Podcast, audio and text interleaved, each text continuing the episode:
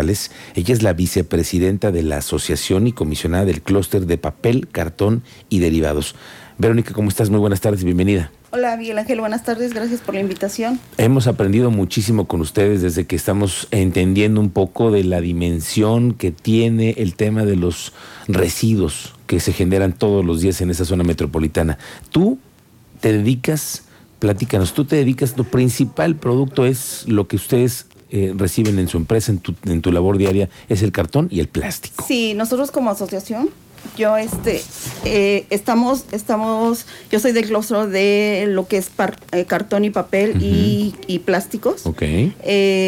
aquí a base de, en la pandemia, se nos vino a romper una de las cadenas de suministro de los residuos del reciclaje. ¿Por qué? Porque a raíz de la pandemia se cerraron oficinas, se cerraron escuelas y teníamos un ciclo en el cuestión de reciclaje, se rompió esa cadena y ahorita eh, estamos batallando. ¿Sí? Ya no hay los mismos eh, captaciones de ese tipo de materiales. Aunque tú como dices, sí, estamos comprando bastantes cosas eh, en, línea, y todo nos llega en paquetería, pero es mínimo todo lo que se lo que se estaba este recuperando en aquel entonces por oficinas, escuelas eh, pues es mínimo. Aunque ya regresamos casi todos al 100%, pero todavía no se refleja en los insumos. Mm, todavía no, todavía no. Yo a todo el mundo les digo que el reciclaje es el último ciclo del consumo y nosotros ahí estamos viendo los, los índices de cómo está la economía. Entonces, Uh, sí nos han ayudado bastante los ecologistas, nosotros como, como recicladores estamos pues apoyando a, tratar de, que no se nos sigan rompiendo esas cadenas. Aunado de las plantas la, de cartoneras, eh, no están dándole el valor real a, este, al desperdicio del cartón y de papel. Entonces ya estamos cayendo en una problemática de que ya no se está recuperando tanto. Tanto, tanto como pensábamos que se debería de recuperar. Y el problema viene básicamente en, la, en los plásticos, porque y los metales y eh, los fierros, eh, los materiales no ferrosos y no ferrosos. ¿Por qué? Porque el valor que tiene. No es lo mismo agacharte a, a, a, recolectar una botella de PET que el kilo está aproximadamente entre 15 y 18 pesos el kilo, cuando el cartón y el papel está entre 2 y 3 pesos. Ok. A ver, cuéntanos un poco del tema del plástico. Tú que te dedicas todos los días a recibir toneladas y toneladas de plástico, de las ¿qué es, qué es lo que más recibes tú cuando ves plástico? El PET, definitivamente. Las botellitas de agüita. El PET es lo que está ahorita, eh, se está reciclando bastante, está habiendo bastante conciencia en recuperar. Estamos apoyándonos, como te, digo, con los ecologistas, con todo el gremio. Yo aquí siempre lo he dicho, hay tres rubros en, en la población, hay tres rubros. Uno es las personas que no tienen ni necesidad económica ni conciencia ecológica. Ese es un rubro. Tenemos los que tienen una conciencia ecológica, que es donde están todas las asociaciones de ecologistas, y todo el otro rubro, que son las personas que lo hacen por una necesidad económica. ¿Sí? Porque, porque saben que juntan todos estos desechos, todos residuos, y es, tienen un valor, y de eso viven de, lo Que de lo que recolectan. Que es la gente que está dedicada, como regularmente lo conocemos, ¿no? A la pepena, que son los principales, que son los que empiezan a separar todo el tema de la basura, ¿no? Exactamente. Yo pienso que todos ellos... eh, todo el mundo decimos Querétaro es limpio, no, es limpiado. es limpiado por todo ese, por esa, estas personas que se dedican. O sea, esto no es problema, esto tú lo tiras y ya vienen dos, tres personas atrás de ti a recuperar esto. Entonces, ¿y por qué a este sí le están dando un valor? Por la problemática que está habiendo internacionalmente de, que tienen que tener acuerdos y tratados que ha habido internacionalmente. Eso es bien interesante para que la gente entienda por qué el poder de el poder que tiene reciclar ese tipo de, de, de instrumentos, porque se necesitan en otras latitudes del mundo, hoy se les está pidiendo que para producir algún tipo de productos, computadoras, lo que electrodomésticos, necesitan tener materiales reciclados. Sí, aunque el proceso es más caro, es más caro eh, implementar en un proceso eh, incorporar, el, el material reciclado que el mismo virgen. Es más caro.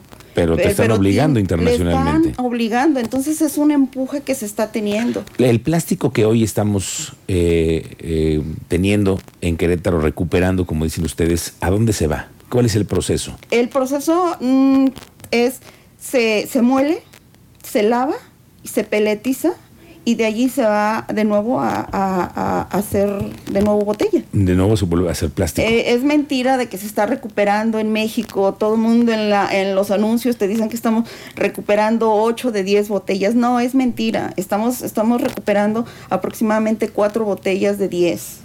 De cada 10, solamente 4. ¿Y tú crees que estamos en un proceso equivocado de hacer nuestro proceso de selección de materiales que están en la calle? ¿O cuál es el problema para que llegáramos a 10?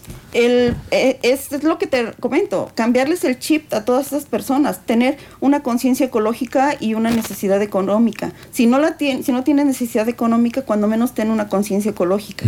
Eh, ahí es donde tenemos que, hacer eso. ¿Qué es separar para ti? Es, separar.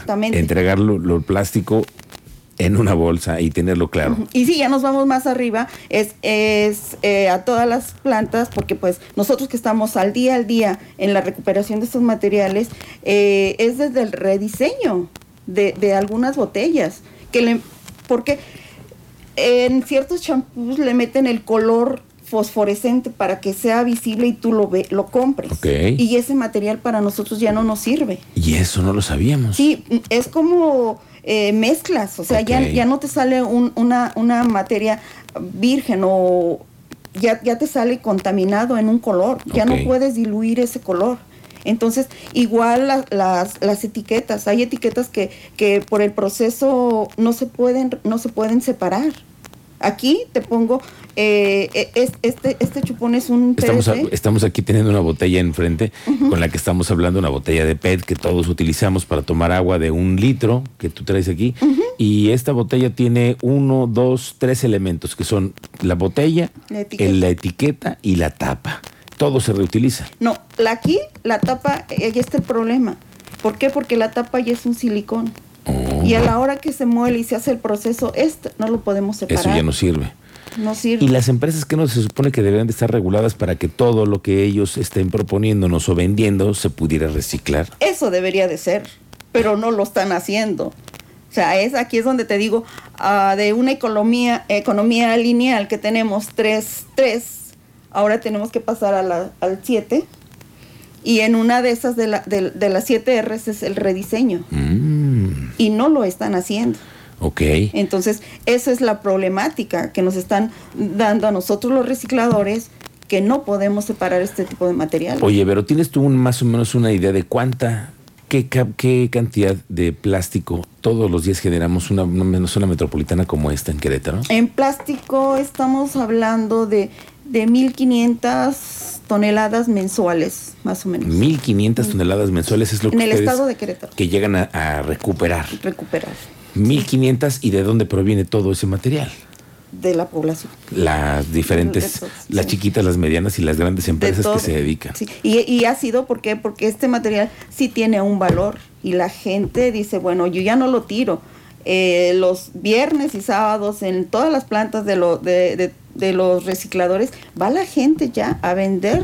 Tú sabes que una bolsa de negra de basura que le me estás llevando aproximadamente 10 kilos de PET y ya te están dando 150 pesos. Claro, pues es un producto que se está reutilizando y que cuesta y que tiene un valor en el mercado. Y que, que, ustedes lo reciben además porque lo necesitan. Y ese nada más es un producto. Podemos hablar de lo que es el HDP, que son las botellas de yogur, cloro, suavitel y todo eso. Es, otra clasificación.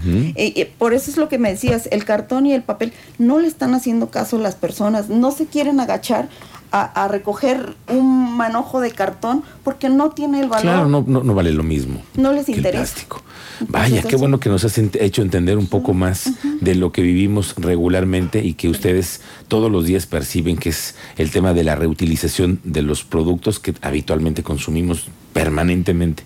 Oye, Vero, muchas gracias por venir. Ella es la vicepresidenta de la Asociación y comisionada del Clúster de Papel, Cartón y Derivados y nos dejas una, una semillita aquí sembrada, reutilizar, intentar hacerlo en casa, aunque al final en el camión acabe lo mismo, todo llega al mismo lugar, pero intentémoslo hacer en casa y empezar a separar nuestros, nuestros productos. Exacto. Gracias, gracias Verónica. Gracias a ti. Gracias. Muy buenas tardes.